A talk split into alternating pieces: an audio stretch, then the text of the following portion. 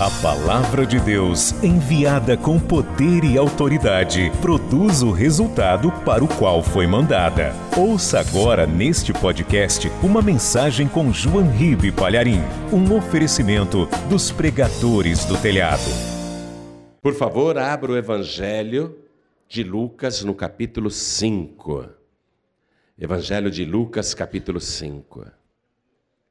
Veja se ao teu lado tem alguém sem a palavra de Deus e mostre para a pessoa aonde que nós vamos ler.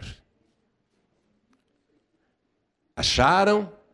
Está escrito o seguinte: E aconteceu que, apertando a multidão para ouvir a palavra de Deus, estava Jesus junto ao lago de Genezaré.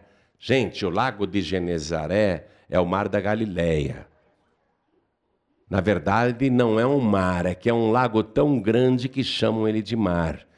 Não é um mar de água salgada, é um lago de água doce. É imenso. O lago de Genezaré é cheio pelas águas do Rio Jordão. Então, o lago de Genezaré é o outro nome do mar da Galileia. Tá bom? Então Jesus estava junto ao lago de Genezaré. A multidão apertava Jesus para ouvir a palavra de Deus. A multidão queria a palavra de Deus. Versículo 2. E Jesus viu estar dois barcos junto à praia do lago. E os pescadores, havendo descido deles, estavam lavando as redes.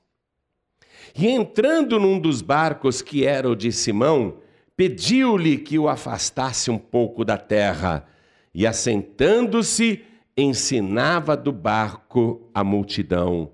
E quando acabou de falar, disse a Simão: Simão é o nome hebraico do Pedro. Jesus mudou o nome dele. Você não vai se chamar mais Simão, você vai se chamar Cefas. Cefas quer dizer pedrinha. Viu? É pedra pequena, Cefas. Não é Pedrão. Ele não é o Pedrão, ele é a pedrinha. Porque Jesus é a pedra. A pedra que os edificadores rejeitaram, tá? Cefas é uma palavra aramaica, você vai aprender isso aqui no dicionário que está no fim do livro Jesus. É uma palavra aramaica que significa pedrinha. Mas o antigo nome de Pedro era Simão, o nome judaico dele, Simão. Então, é o comecinho do ministério de Jesus. Então, Jesus diz para o dono do barco, Simão, que é Pedro: Faze-te ao mar alto e lançai as vossas redes para pescar. Versículo 5, importante. E respondendo Simão, disse-lhe: Mestre, havendo trabalhado toda a noite, nada apanhamos, mas porque mandas, lançarei a rede. Eu vou reler o versículo 5. A palavra é tão clara, né? Os mistérios começam assim a ficar tão patentes diante dos nossos olhos. Olha o versículo 5, o que Simão responde: Mestre, havendo trabalhado a noite toda, nada apanhamos, mas porque mandas, lançarei a rede. Eu vou ler mais uma vez e cada pessoa que está comigo aqui na sede da Paz e Vida do Paraná, na cidade de Curitiba, repete em seguida. Vamos lá. E respondendo Simão, bem alto, e respondendo Simão, disse-lhe: Mestre, havendo trabalhado toda a noite, nada apanhamos, mas porque mandas, lançarei a rede. Quem acredita que isso aconteceu? Levante a mão.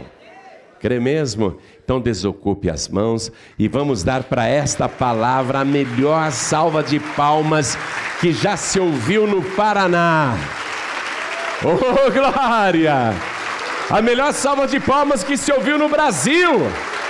Isso! Abra a boca e dá glória. A melhor salva de palmas que se ouviu no mundo. Você que está nos ouvindo à distância, Vamos dar glória e aplaudir. Vamos glorificar ao Senhor maravilhoso. Oh glória, aplaude, aplaude, continua, continua. Povos de língua portuguesa, glorifiquem a Deus conosco aqui no Paraná. Oh glória, continua. Pai querido e Deus amado, olha que coisa linda. Em todo o Brasil, onde tem um rádio ligado, em Lisboa também, Portugal te aplaude agora. Angola, Moçambique, Cabo Verde, Tomé e Príncipe, Macau, Timor-Leste, todo mundo te glorifica. Ah, Senhor, abre o céu para receber este louvor e derrama sobre cada uma destas vidas a tua bênção, a tua virtude, o teu poder.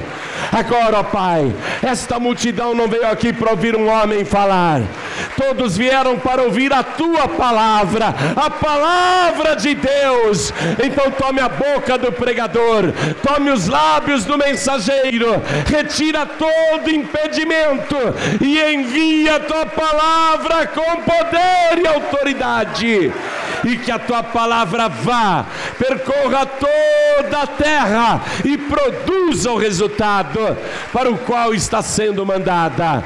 Em nome do Senhor Jesus, diga amém, Jesus. Quem tem lugar pode sentar. Quem não tiver lugar, fica de pé e em solidariedade eu ficarei de pé com você. Acompanhe comigo, mantenha o Evangelho de Lucas aberto aí no capítulo 5. Jesus Cristo nasceu em Belém, mas foi criado em Nazaré. Ele viveu lá aproximadamente uns 26 anos, porque dois anos Jesus, bebê, morou no Egito. Porque o assassino Herodes, o rei Herodes, queria matar todos os meninos de dois anos para baixo. Então José pegou a Maria e o menino Jesus e morou no Egito. Então, Jesus Cristo, bebê ainda, quando volta com a família, ele vai crescer em Nazaré. Por isso que ele também é chamado de Jesus Nazareno. E Jesus Cristo era muito conhecido por todo mundo, porque Nazaré é um lugar pequeno. Na época de Jesus era uma pequena aldeia. Então José era conhecido, a Maria era conhecida, e os nazarenos sabiam da família de Jesus, porque Jesus também tinha irmãos e irmãs, filhos de José e de Maria, porque Jesus é o primogênito. O Evangelho, tanto na Bíblia católica como na evangélica, diz claramente que Maria deu à luz ao seu primogênito. O que é o primogênito? Primeiro. Eu não vejo problema nenhum de Maria ter tido muitos filhos e filhas. Problema nenhum. Jesus tinha quatro irmãos, fora um número incerto de irmãs, não é? Que não acreditavam nele também. Só Maria acreditava em Jesus, a Virgem Maria. Só ela, porque Maria que nós chamamos de Virgem Maria, porque ela deu à luz sendo virgem, cumprindo a profecia de Isaías, que dizia que a virgem conceberia um filho. Então, Maria sabia que Jesus é Deus, o Filho de Deus. Mas nem os irmãos e as irmãs de Jesus acreditavam nele, e Maria guardava silêncio de tudo. Os nazarenos que cresceram e viram Jesus também crescer, e viram ali Jesus se desenvolver, se tornar um homem, até os 30 anos de idade, ele morou ali. Então os nazarenos achavam que Jesus era mais um nazareno, filho do carpinteiro. Mas Jesus Cristo se revela ao mundo após o seu batismo nas águas, e o próprio Deus revela que Jesus não é um galileu, nem um nazareno e nem mais um judeu. No batismo nas águas, ouve-se a voz de Deus falando do céu: Este é o meu filho amado em quem me comprazo. E o Espírito Santo, em forma corpórea de uma pomba, desceu sobre Jesus. Então ali começou o ministério de Jesus. Muita gente começou a acreditar, outros não, outros iam acompanhar para examinar, por curiosidade. Tanto que André e João foram os dois primeiros discípulos de Jesus, porque após o batismo de Jesus e após a declaração de João Batista, porque eles eram discípulos do João Batista, eles passaram a seguir Jesus. Mas estão examinando, estão curiosos. E Jesus então vai formando o seu ministério, vai convocando os discípulos. Aí ele vai pregar em Nazaré, mas ele vai pregar dentro de uma igreja em Nazaré. Ele não prega em praça pública. Ele entra numa sinagoga, que é a igreja do judeu. Os judeus se reúnem em sinagogas. Ele entra na sinagoga de Nazaré e o mestre que estava lá, o rabino, pegou o livro da lei e mandou Jesus ler e deu para ele o livro do profeta Isaías. E Jesus foi ler o livro que era um rolo, e era difícil localizar passagens naquele rolo, e a parte que Jesus Cristo abre e começa a ler é justamente a profecia que falava dos seus dons maravilhosos que ele iria distribuir para a humanidade. Então, ele lê aqui, ó. Estou no capítulo 4 de Lucas, versículo 18. O Espírito do Senhor é sobre mim, pois que me ungiu para evangelizar os pobres. Enviou-me a curar os quebrantados do coração, a apregoar liberdade aos cativos, a dar vista aos cegos, a pôr em liberdade os oprimidos, a anunciar o ano aceitável do Senhor. Aí Jesus Cristo fechou o rolo, entregou para o ministro, lá para o rabino da sinagoga, o principal da sinagoga, e disse: Esta profecia se cumpriu hoje diante dos vossos olhos.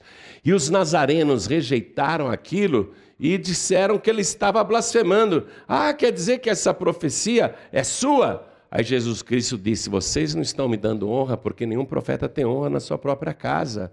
Aí Jesus diz: Nos dias do profeta Elias, tinha muitas viúvas judias em Israel mas foi uma viúva estrangeira, a de Sarepta de Sidom, que Elias abençoou e fez o um milagre na casa dela da provisão. Ela era uma estrangeira.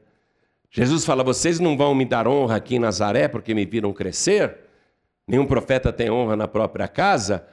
Mas sempre foi assim, sempre foi assim. E ele começa a falar as coisas. Ele diz: Na época também de Eliseu, tinha muitos e muitos leprosos, né?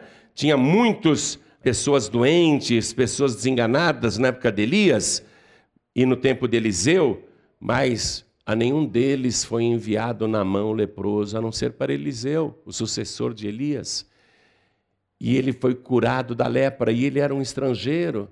Tinha muito judeu leproso na época de Eliseu, mas vocês não acreditaram. Foi um estrangeiro que foi curado da lepra, o Namã. Então eu estou aqui em Nazaré, vocês não acreditam em mim, não acreditam que essa profecia se cumpriu, que eu tenho o poder de fazer todas essas maravilhas. É isso que Jesus está protestando. Porque os nazarenos não acreditavam que ele tivesse poder de fazer estas maravilhas. E foram empurrando Jesus até um lugar alto em Nazaré e queriam jogar ele de lá de cima no precipício para matá-lo. E Jesus operou uma maravilha naquela hora. Jesus é como se ele se tornasse invisível para todo mundo. Jesus está já na beira do precipício, eu estive lá, nesse precipício em Nazaré, chama-se o Monte do Precipício, onde os nazarenos queriam jogar Jesus, empurrar Jesus, matar ele logo no começo do ministério. E Jesus Cristo, então, opera uma maravilha e ele passa no meio das pessoas e vai embora sem ser incomodado.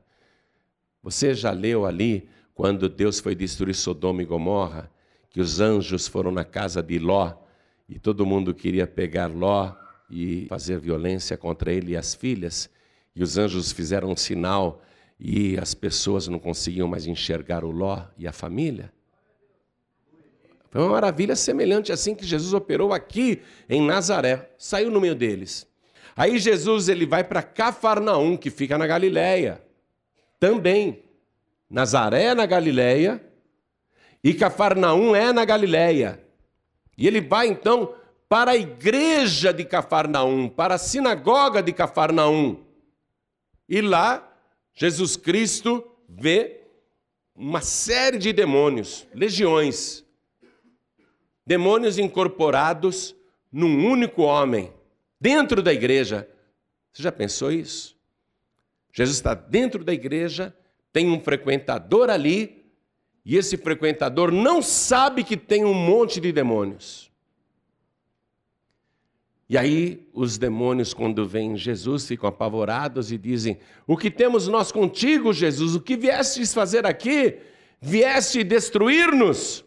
Bem sabemos quem tu és, tu és o Santo de Deus, tu és o Filho de Deus. Aí Jesus manda o demônio calar a boca, porque aquele assunto era segredo, ainda, ainda era segredo.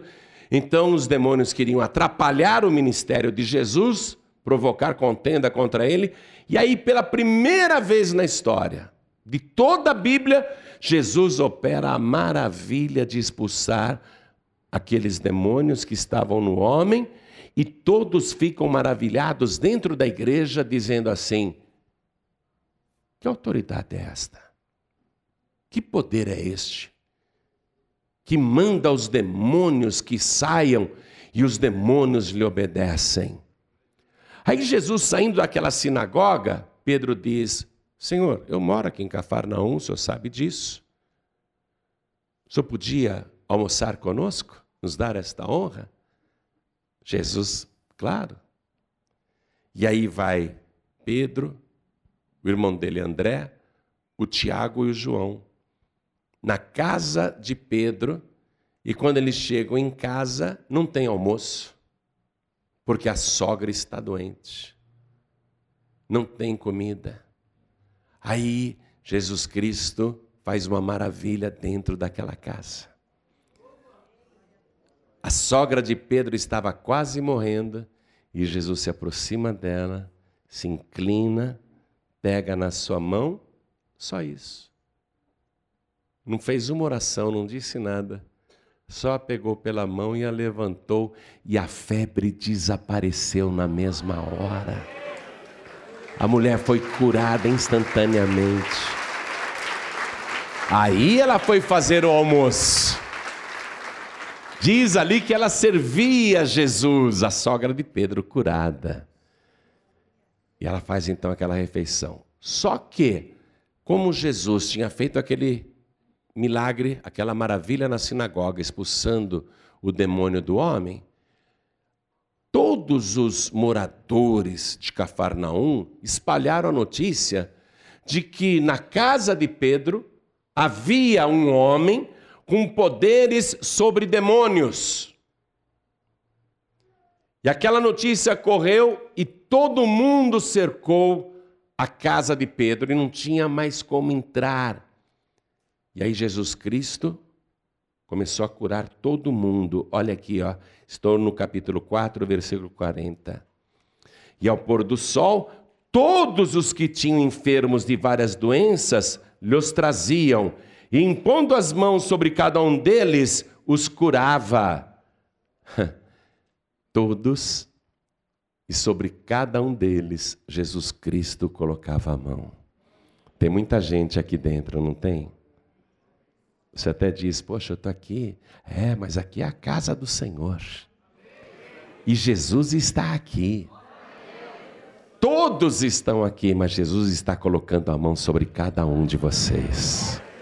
A mão dele é sobre cada um de vocês. Fala, Jesus, põe a mão em mim, põe a mão em mim, opera maravilhas na minha vida. E olha que coisa linda. Versículo 41. E também de muitos saíam demônios clamando e dizendo: Tu és o Cristo, Filho de Deus. E ele, repreendendo-os, não os deixava falar, pois sabiam que ele era o Cristo, o Messias.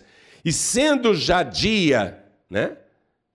Sendo já dia, quer dizer que Jesus ficou ali a noite inteira expulsando demônios, o sol se pondo e o pessoal não ia embora, e Jesus expulsando demônios, curando doentes. e a multidão só aumentava, e cegos sendo curados, paralíticos sendo curados, maravilhas acontecendo o tempo todo. Cada pessoa que Jesus colocava a mão recebia o milagre, recebia a maravilha. Então ninguém ia embora. Jesus trabalhou muito. Só que Pedro, André, Tiago e João precisavam trabalhar.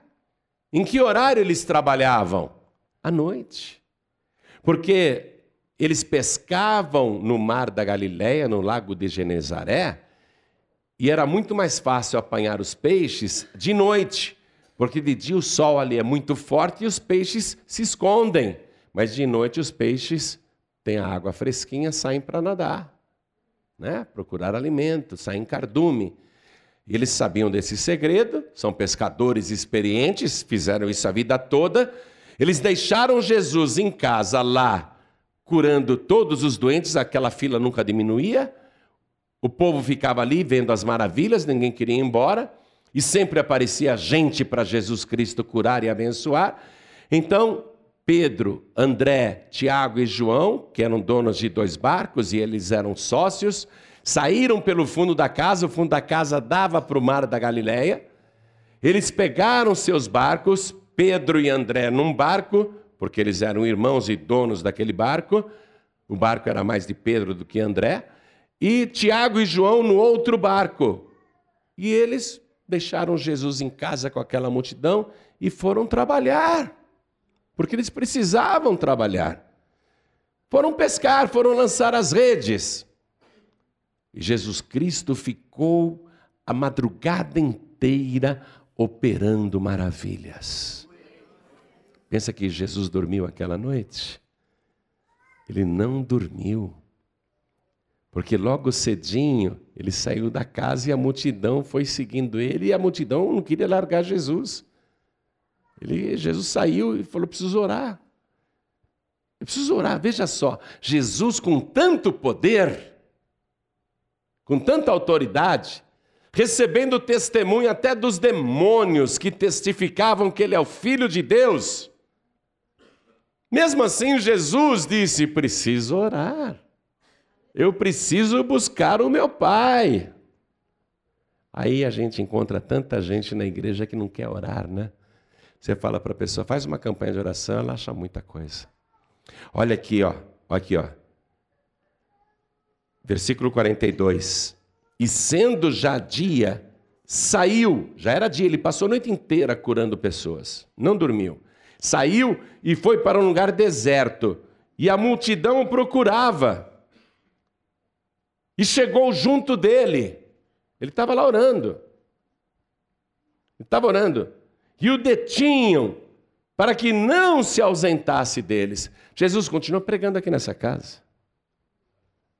Mas Jesus já tinha pregado em duas igrejas dos judeus e já tinha pregado na casa, feito milagres na casa. Aí Jesus vai orar num lugar deserto, a multidão não deixa ele em paz. Olha o que Jesus Cristo diz, versículo 43. Ele, Jesus, porém, lhes disse: Também é necessário que eu anuncie a outras cidades o evangelho do reino de Deus, porque para isso fui enviado. Vamos reler? multidão quer detê-lo, não se ausente de nós. Jesus diz: Eu preciso pregar o evangelho em outros lugares. Porque para isso eu fui enviado. Quem está entendendo, diga amém. Jesus tem que pregar em outros lugares. Ele tem que anunciar o evangelho em outros lugares. E ele diz: para isso eu fui enviado. Para isso que eu estou aqui. Eu não posso ficar pregando só para vocês. Eu tenho que pregar para outras pessoas que também precisam. Aí, Jesus Cristo vai andando à beira do lago de Genezaré, e quem que ele encontra ali na praia? Pedro, André, Tiago e João. Os dois barcos ali na praia encalhados. Eles estão lavando as redes, tirando enroscos, sujeiras, galhos, folhas. Mas peixe que é bom nada o barco está vazio. os dois barcos estão vazios. E aquela multidão apertando Jesus. Aquela multidão querendo ouvir a palavra, querendo chegar o mais perto possível dele. Aí Jesus não conseguia falar. Ele queria que a última pessoa lá embaixo também ouvisse, mas pessoa que está apertando ele de uma tal maneira que ele não consegue propagar o som mais longe. Ele precisa propagar a pregação mais longe. Mas daquele jeito não dá. Do jeito que ele está ali sozinho, não dá. Aí ele chega para Pedro, e olha o detalhe, eu li para você. Ele entra num dos barcos, ao versículo 3, que era o de Simão, que era o de Pedro. Ele entra, pegue uma caneta e passe um traço aqui embaixo pediu-lhe que o afastasse um pouco da terra. Ele pediu. Ele não mandou, não. Pedro, por gentileza, você pode afastar barco da praia?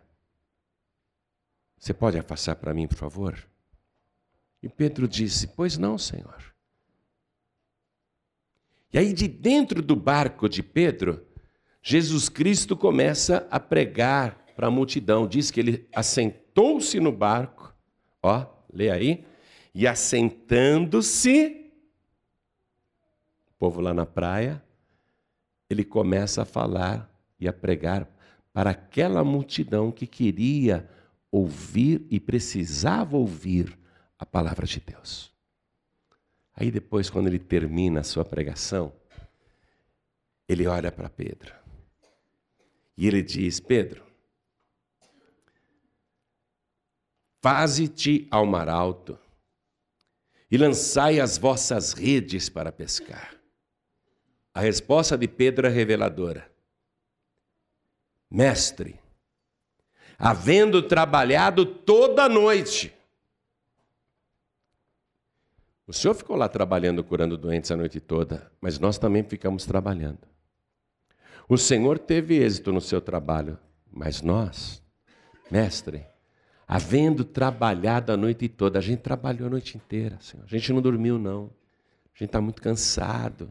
Mas olha, Senhor, havendo trabalhado a noite inteira, a noite toda, nada apanhamos.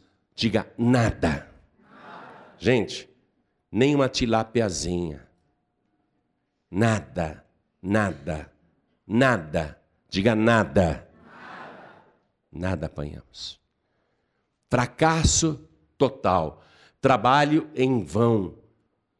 Cansaço, cansaço físico. Eles querem dormir. Sol já está começando a queimar. Ali, oito horas da manhã, o sol já está muito forte. É de manhã, sei lá, 8, 9 horas da manhã, 10 horas da manhã, 11 horas da manhã, o sol é de rachar o coco. Meio-dia, então, poucos andam na rua porque o sol é forte demais. Mas Jesus diz: lançai a rede. Agora, olha só, na resposta de Pedro, onde ele revela o fracasso do seu esforço, tem um outro segredo aqui. Olha aqui, com a mesma caneta, Marque o final do versículo 5. Mas, porque mandas? Mas, porque mandas? Quando Jesus quer operar maravilhas na vida de uma pessoa, ele dá ordem. Ele não pede, não. Quando é para operar maravilhas, ele manda. E quem é servo, obedece. Pedro falou, mas porque o Senhor está mandando. Ele não está dizendo ou dando desculpas, ele vai obedecer. Ele vai obedecer, mesmo sabendo que já vem de um fracasso. Porque ele poderia, nesse momento, entrar numa discussão: Senhor, Senhor, é, no melhor horário para pescar, a gente não pegou nada? O senhor, que nem pescador é, acha por acaso que agora, com esse sol forte, nós vamos conseguir pegar alguma coisa? Ele não duvidou. Ele sabia que era impossível. Era impossível. Diga, era impossível. Mas ele obedeceu. Não é não? Era impossível pegar peixe naquele horário, naquelas condições, já sabendo que no menor horário não tinha peixe. Muito menos nesse horário. Ou seja, a pessoa que quer viver as maravilhas, ela tem que pegar o histórico de fracasso dela e jogar fora. Não vem com a tua experiência de fracasso querendo viver o sucesso no presente.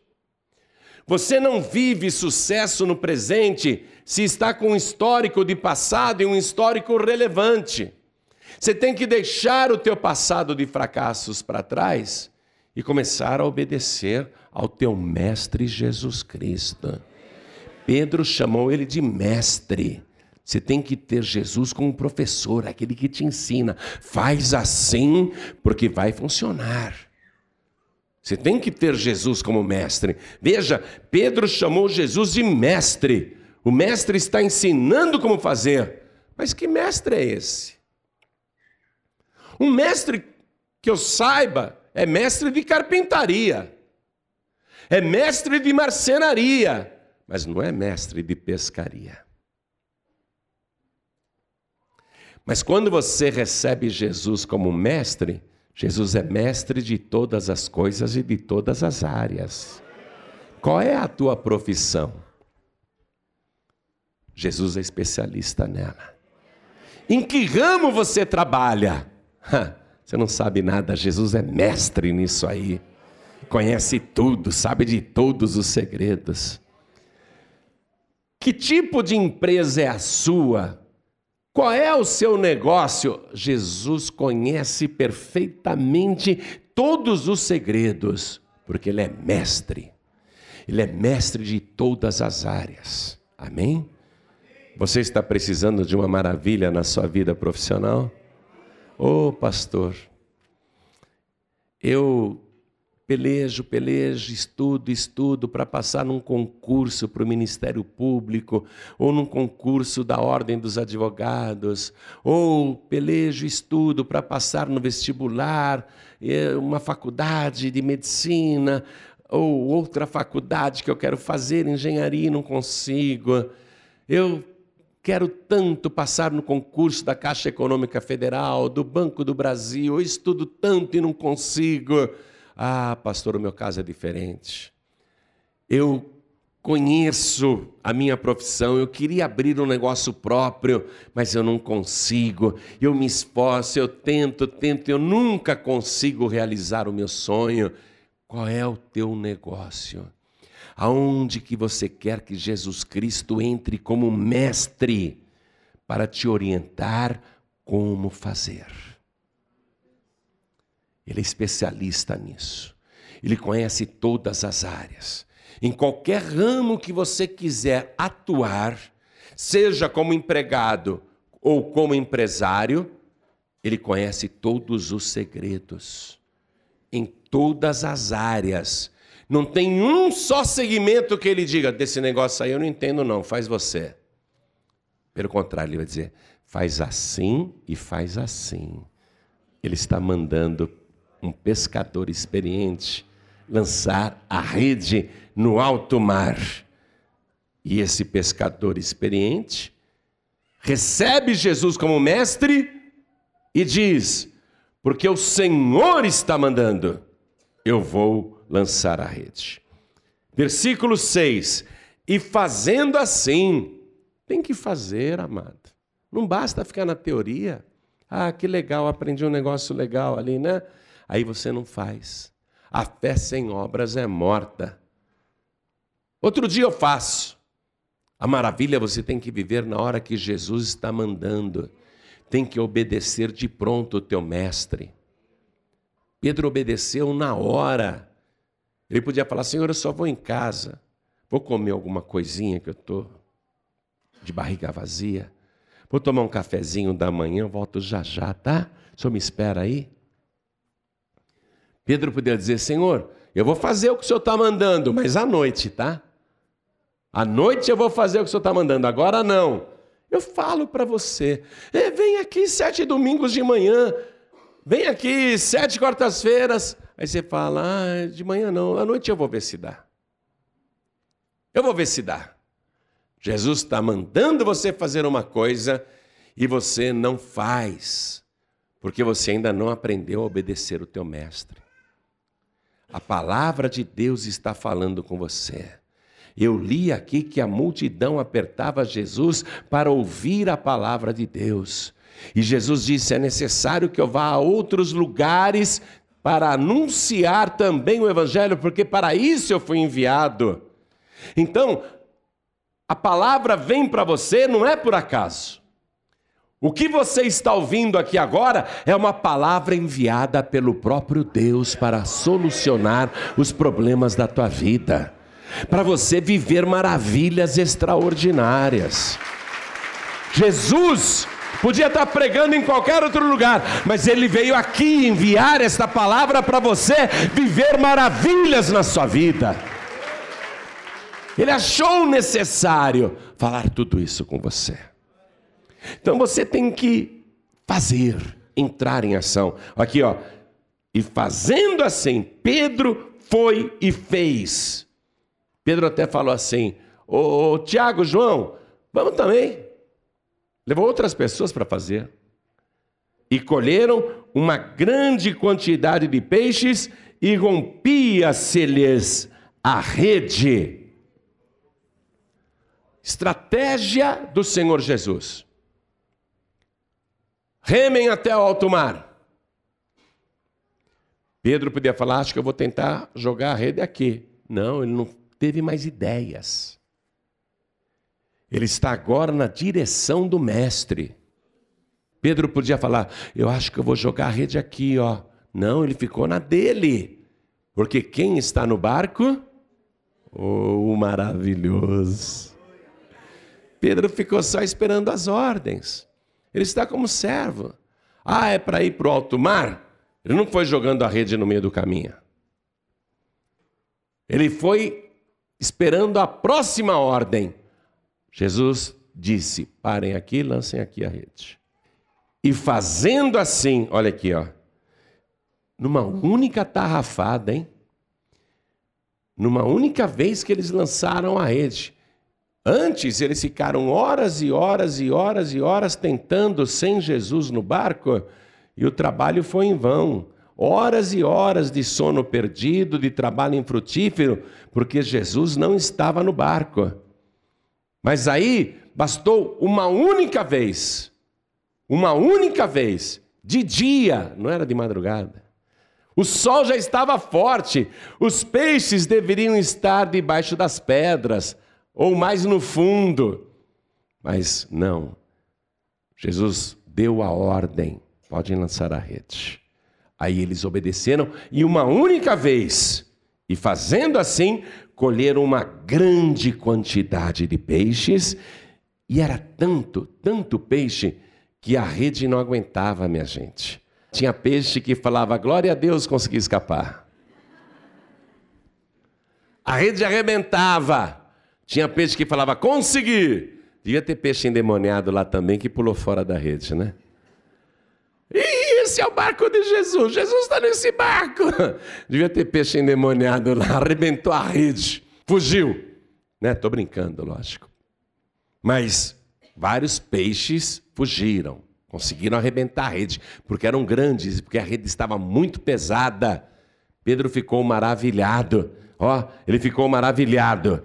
Aí Pedro e André fazem sinal aos companheiros que estavam no outro barco como é que estava o outro barco? Vazio. Por que, que o outro barco estava vazio? Porque Jesus não estava dentro daquele barco. Você tem que colocar Jesus dentro do teu barco, dentro da tua vida. Senão vai ser sempre esforço em vão. Ó, o outro barco está vazio, porque não tem Jesus. Para que os fossem ajudar, e foram e encheram ambos os barcos. Eles colaram os dois barcos um ao lado do outro e aqueles quatro homens começaram a puxar.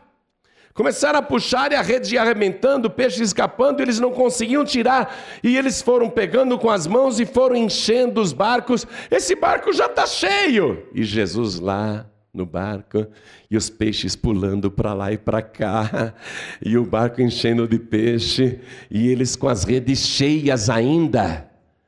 Aí foram passando para o outro barco, foram enchendo outro barco, e os barcos cheios, barcos cheios.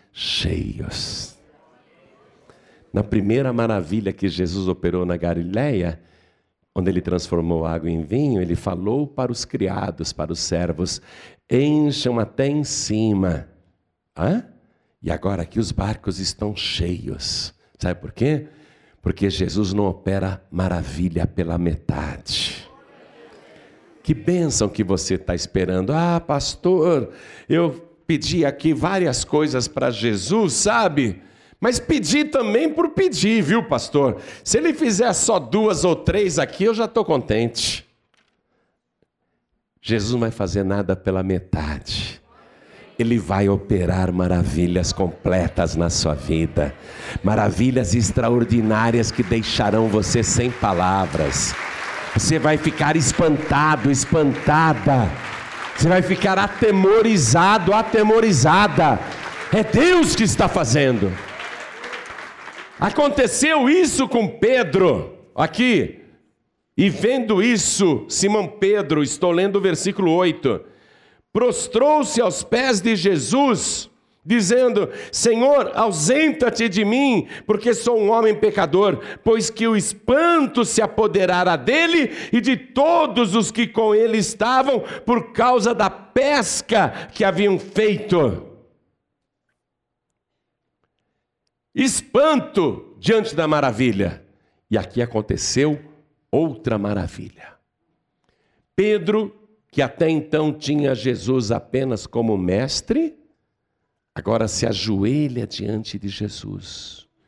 Você sabe que o judeu fez um grande bem para a humanidade. Através da lei de Moisés, que Deus entregou para Moisés e eles difundiram essa lei, os judeus ensinaram a humanidade a nunca dobrar os joelhos diante de qualquer ídolo, imagem, homem ou mulher.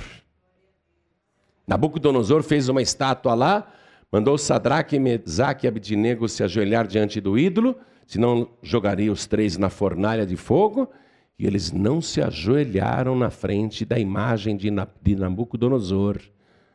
O judeu, ele não se ajoelha diante de homem, não, nem diante de ídolo, nem diante de divindade, nem diante de espíritos, nem diante de entidades. O judeu, ele passou esse tesouro valioso para quem quiser possuir.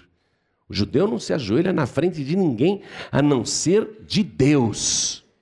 Amém? O que Pedro, judeu, fez? Ele prostrou-se, ele não apenas se ajoelhou, não apenas se ajoelhou diante de Jesus, e o judeu só se ajoelha diante de Deus. E ele não apenas se ajoelhou diante de Jesus, reconhecendo que ele é Deus, como ele se prostrou e escondeu o rosto, que nem Moisés, porque ele creu em Jesus como Deus e ao esconder o rosto e se prostrar, creu em Jesus como Deus Todo-Poderoso. Está entendendo? Não apenas mestre, mas Senhor e Deus Todo-Poderoso. E ele viu sua própria miséria e pede para Jesus: Senhor, ausenta-te, sai do meu barco. Eu sou um homem pecador. Eu já contei tanta piada suja nesse barco. Eu já falei tanta besteira nesse barco. Eu já falei tanto palavrão nesse barco. Eu não sou digno que o Senhor esteja aqui. Ausenta-te de mim, porque eu sou um homem pecador. Aí, o maravilhoso, o todo-poderoso, o Deus forte, o Pai da eternidade, vai operar mais uma maravilha. Mais uma o milagre da transformação.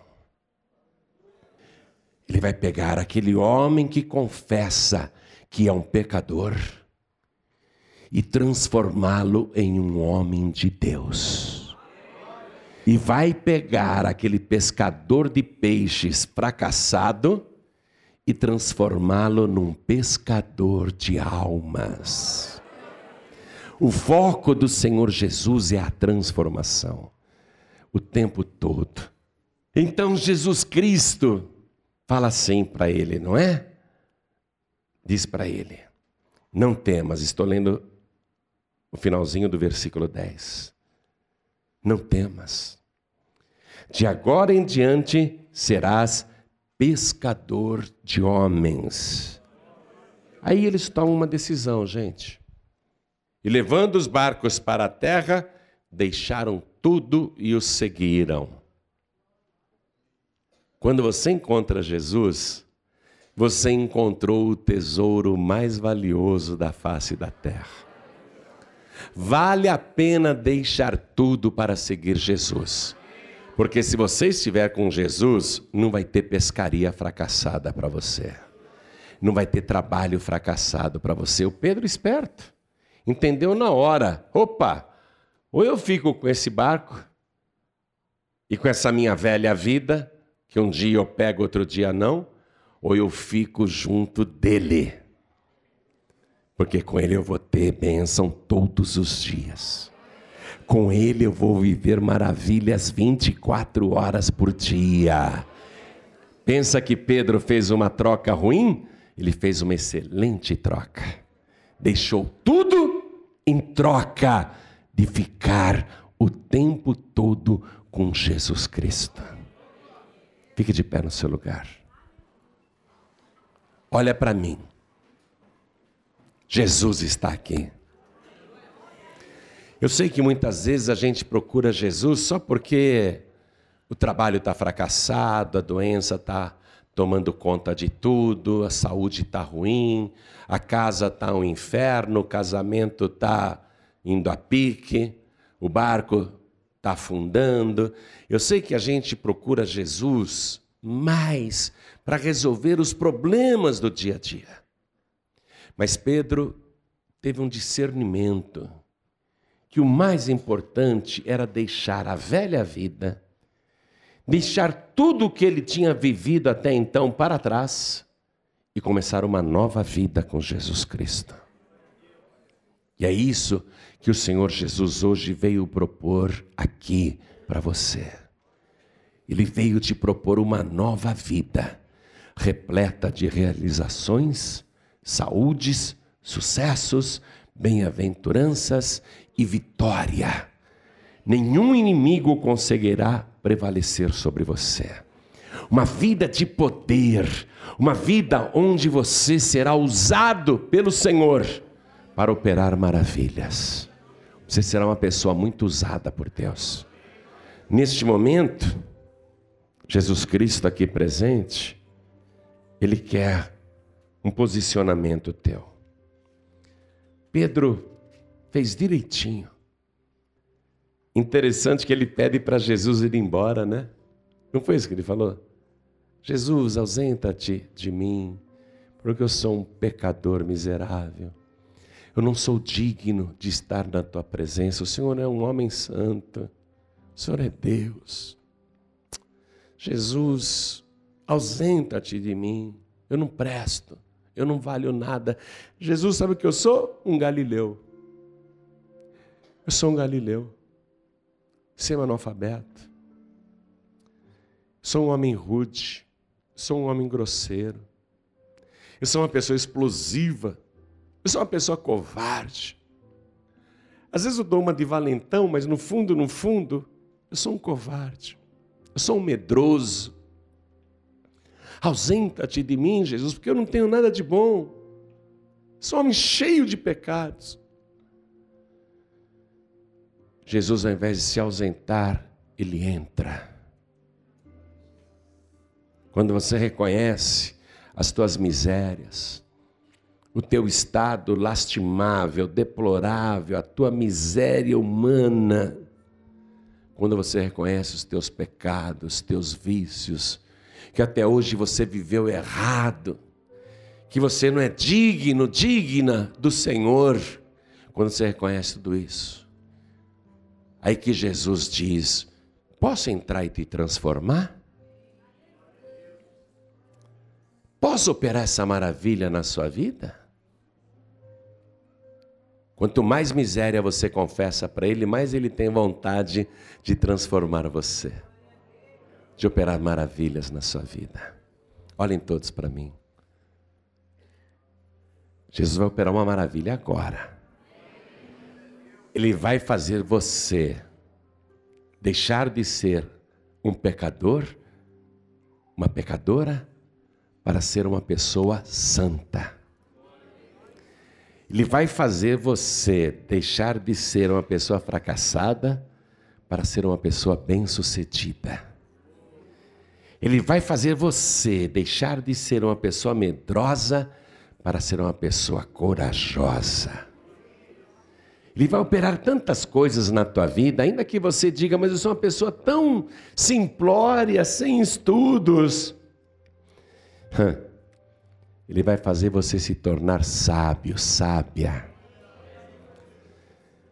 Eu queria que uma hora que você tivesse tempo, você pegasse a primeira, a segunda carta de Pedro e desse uma lida para ver se tem teólogo no mundo que sabe o que ele sabe em poucas linhas o que Pedro escreve ali, você vai ficar assim: o quê?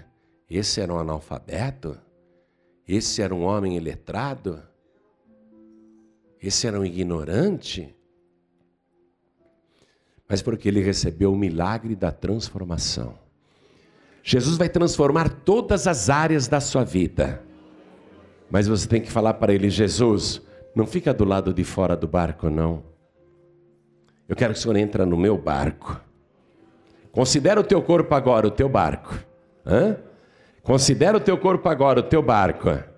Você tem que falar: Eu quero que o Senhor entre aqui no meu barco. Quero que o Senhor pegue o leme na mão. Eu não vou mais pilotar esse barco, não. Posso até remar. Jesus, remai comigo. Mas quem vai pilotar esse barco é o Senhor. Quer chamar Jesus para entrar no teu barco? Teu barco pode estar no meio da tempestade. Ele vai acalmar o mar. Teu barco pode estar vazio. Ele vai encher de bênçãos. Vai transbordar. É tanta bênção que você vai ficar maravilhado, maravilhada. Quer que Jesus entre no teu barco? Quem aqui quer erguer a mão para receber Jesus como único, suficiente, exclusivo e eterno Salvador, ergue a mão assim bem alto, todos que querem. Eu quero Jesus. Quero que o Senhor entre no meu barco agora. Eu quero que o Senhor pegue o leme do meu barco. Eu vou remar, mas é o Senhor quem vai pilotar. Todos que ergueram as mãos, saiam dos seus lugares e venham aqui para frente, por favor. E vamos aplaudir ao Senhor Jesus por cada vida que está chegando. Como eu estou feliz que você está vindo. Como eu estou feliz. Porque eu sou o primeiro a ficar feliz quando você vem. Aliás, sou o primeiro não, eu sou o segundo. O primeiro a ficar feliz é Jesus Cristo. Depois eu. Está chegando mais, vamos aplaudir mais ao nome de Jesus.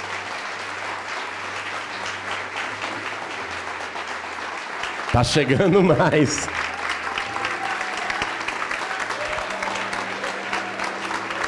Vem para cá. Vem para cá. Eu quero chamar aqui na frente todos os filhos pródigos. O filho pródigo é o seguinte: ele estava na bênção, na casa do pai, mas ele vai gastar seus tesouros no mundo e sai da casa do pai. Aí ele gasta a saúde, ele gasta a paz de espírito, e vai gastando de uma tal maneira até ficar na miséria. Suas roupas espirituais, que eram brancas, ficam encardidas e rasgadas, parecem trapos imundos. Ele que tinha sandálias nos pés, está andando descalço agora. Porque o símbolo dessa sandália é a sandália do Evangelho, a sandália da salvação. Abriu mão da salvação. Ele que tinha fartura, agora tem faltura. Está faltando tudo. Atormentado, atormentada, tendo pesadelos à noite. Antes tinha um sono tão tranquilo e abençoado, agora só tem sonhos horríveis. Vive com depressão, choro, angústia, tristeza, vazio. Mas filho pródigo, filha pródiga, o melhor de tudo é que a casa do Pai nunca fechou as portas para você. Você saiu da casa do Pai, mas nunca perdeu a condição de filho e filha. Só que é um filho, filha desobediente hoje, rebelde. Por isso que a tua vida está assim. Mas continua sendo filho, continua sendo filha. Se você voltar para a casa do Pai, não vai ter uma censura, não vai ter uma crítica, não vai ter uma bronca, vai ter é alegria. O Pai vai te dar vestes novas, vai colocar sandália nos teus pés e um anel no teu dedo. O anel é símbolo de poder, e Ele vai dar um banquete por tua causa.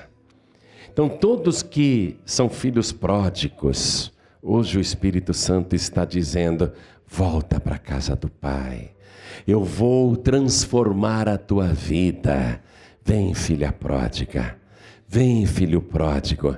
Vem do jeito que você está. É o milagre da transformação. Você vai ser restaurado, restaurada a condição de filho, filha de Deus. Vem, vem, vem, vem correndo, vem para cá. Vamos aplaudir mais.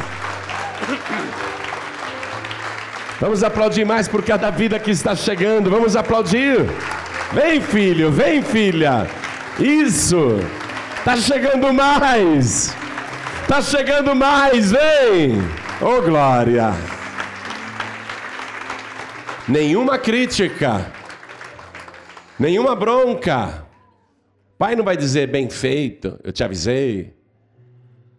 Agora você vai pagar um pouco, você vai pagar caro, que nada na mesma hora ele te restaura a condição de filho legítimo. Sabe por quê? Porque o pai sempre ama o filho. Sempre. E eu quero chamar aqui na frente as pessoas que são instáveis ou estão fracas na fé. E que muitas e muitas vezes têm pensado em desistir.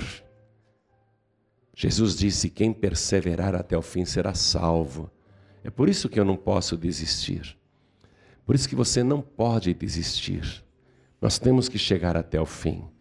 Se você está sentindo dificuldades de caminhar, seguindo as pegadas de Jesus, se está difícil para você e às vezes você até pensa em parar, desistir, lembre-se que o Pai disse: o justo viverá pela fé. Mas se ele recuar, a minha alma não tem prazer nele. Judas Iscariotes seguiu Jesus três anos. Na última semana ele perdeu tudo. Jogou fora a salvação, jogou fora o Salvador, perdeu tudo, perdeu sua vida. Não vai atrás dessa pregação de gente que não conhece a palavra e que ensinam heresias, dizendo: uma vez salvo, salvo para sempre. Está aí a prova de Judas Iscariotes. Jesus disse: quem perseverar até o fim será salvo. É por isso que você não pode desviar, nem eu. É por isso que você não pode desistir, nem eu. Eu não tenho escolha. Aliás, eu não vejo por que desistir. Eu não vejo por que voltar atrás. O que o mundo tem para te oferecer? O que você vai encontrar lá fora? Os filhos pródigos que voltaram hoje te contam só dor, sofrimento, vícios, amarguras, pesadelos, angústias, depressões. Você não vai desistir coisa nenhuma. Eu vou orar por você agora, e no momento em que eu orar, a maravilha vai acontecer na tua vida. Você vai ser renovado, renovada na tua fé. Então você que está se sentindo fraco, fraca ou instável, vem aqui para frente também em nome de Jesus. E vamos aplaudir ao Senhor. Quero falar com você que está assistindo esta mensagem. Algum pregador do telhado te deu esse DVD e falou: assiste isso aqui, e você está assistindo. Ou então você abriu essa mensagem no YouTube, ou você abriu no canal dos pregadores do telhado, ou no aplicativo. No aplicativo dos pregadores do telhado tem todas, todas as mensagens em DVD de graça. Eu não sei aonde você está assistindo esta mensagem, se é na TV. Eu só sei que Deus falou com você. Quer entregar a vida para Jesus? Quer voltar para Jesus? Ajoelhe-se aí ao lado do teu televisor, ao lado do computador. Você que está nos ouvindo pela rádio em qualquer lugar do Brasil ou em qualquer país do mundo, e você quer entregar a vida para Jesus agora, quer voltar para Jesus, ajoelhe-se ao lado do teu rádio. Não tenha vergonha não, só se não der para se ajoelhar.